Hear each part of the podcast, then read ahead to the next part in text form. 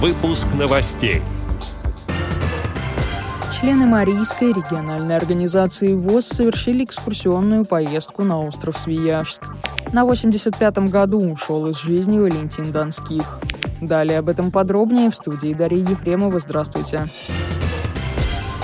16 июля 2022 года на 85-м году ушел из жизни бывший генеральный директор предприятия ВОЗ ООО «Нижегородское производственное объединение «Автопром-агрегат» Валентин Кузьмич Донских. Более 20 лет Валентин Кузьмич возглавлял коллектив ООО «НПО Автопромагрегат». За время его работы ВОЗ по основным экономическим объемам производства, количеству работающих, высокой рентабельности, социальным затратам предприятие поднялось до передового уровня.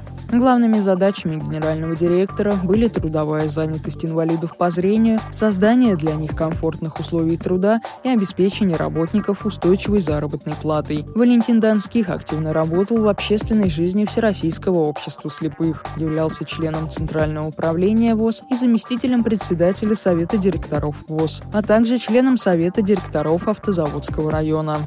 Всегда доброжелательный, рассудительный, отзывчивый и внимательный. Он пользовался уважением и любовью как среди членов Центрального управления ВОЗ, так и среди подчиненных. За достигнутые успехи Валентин Кузьмич имеет многочисленные правительственные награды, почетные медали и знаки отличия Всероссийского общества слепых. Руководство Всероссийского общества слепых, КСРК ВОЗ и Радио ВОЗ скорбит о невосполнимой утрате и выражает искренние соболезнования родным и близким.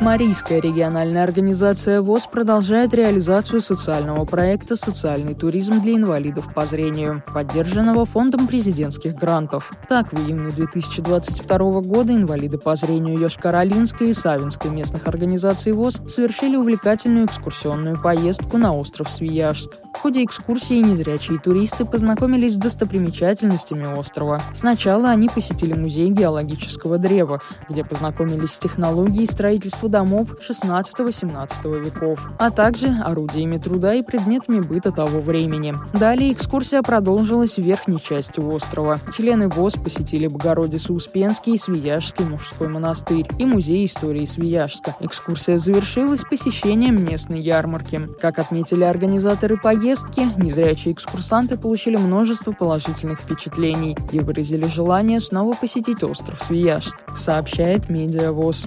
Отдел новостей «Радио ВОЗ» приглашает к сотрудничеству региональной организации. Наш адрес – новости собака ру. Всего доброго и до встречи.